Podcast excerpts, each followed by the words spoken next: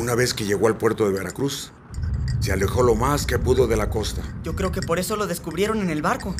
Imagínense, estar acá chambeando en la obra y con un crucifijote de puro oro. Tienes razón. Llama mucho la atención. Pero ya me imagino qué guapo se ha de haber visto. Erasmo Núñez. Con su camiseta desabrochada, su vello abundante en el pecho.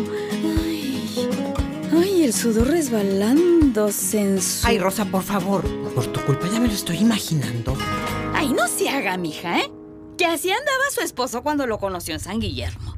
Traía la camisa medio desabrochada y un collar con un gallo de plata. No es cierto, Rosa. No, no me acuerdo de eso, ¿eh?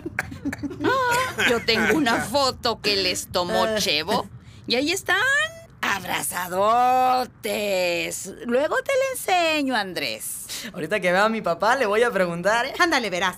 Caballo. Eh, Bueno, ya, no se peleen, señoras. Chino, síganos diciendo, ¿qué pasó con Erasmo?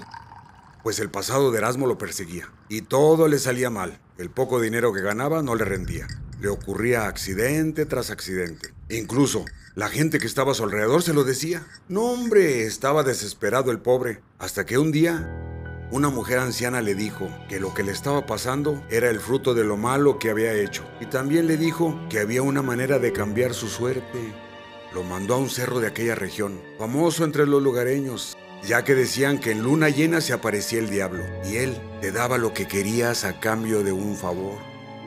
Le dijo que se esperara ahí hasta el anochecer.